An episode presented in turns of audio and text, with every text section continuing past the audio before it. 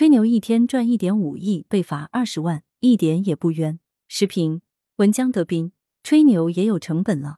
江苏省无锡市一家公司的老板因为一句话付出二十万元的代价。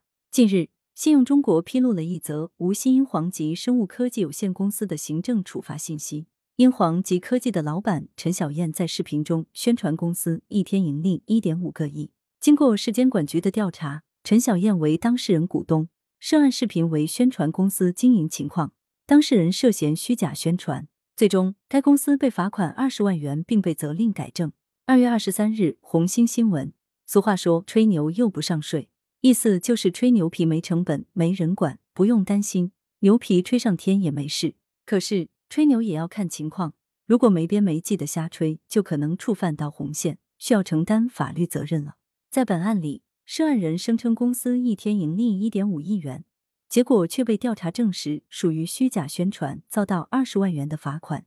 这就是瞎吹牛所要承担的法律代价，一点也不冤。普通人私下互相开玩笑，吹点小牛，没有涉及其他人的利益，确实没啥关系，也不会惹来麻烦。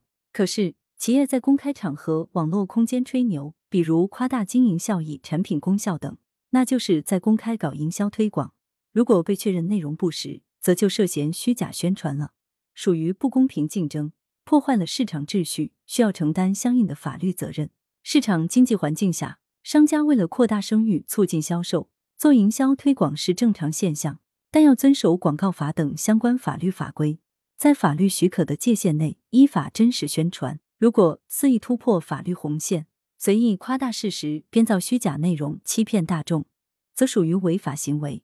监管部门要对商家进行调查，并根据情节轻重实施对应的处罚措施，督促其纠正错误。近年来，各地都有商家在进行营销推广时，因涉嫌夸大事实、虚假宣传，有意误导消费者，产生不良社会影响，而引起社会舆论的批评，并遭到监管部门的处罚。最典型的就是部分商家滥用“最佳”“第一唯一”等极限词汇，对企业形象、品牌、产品进行吹嘘。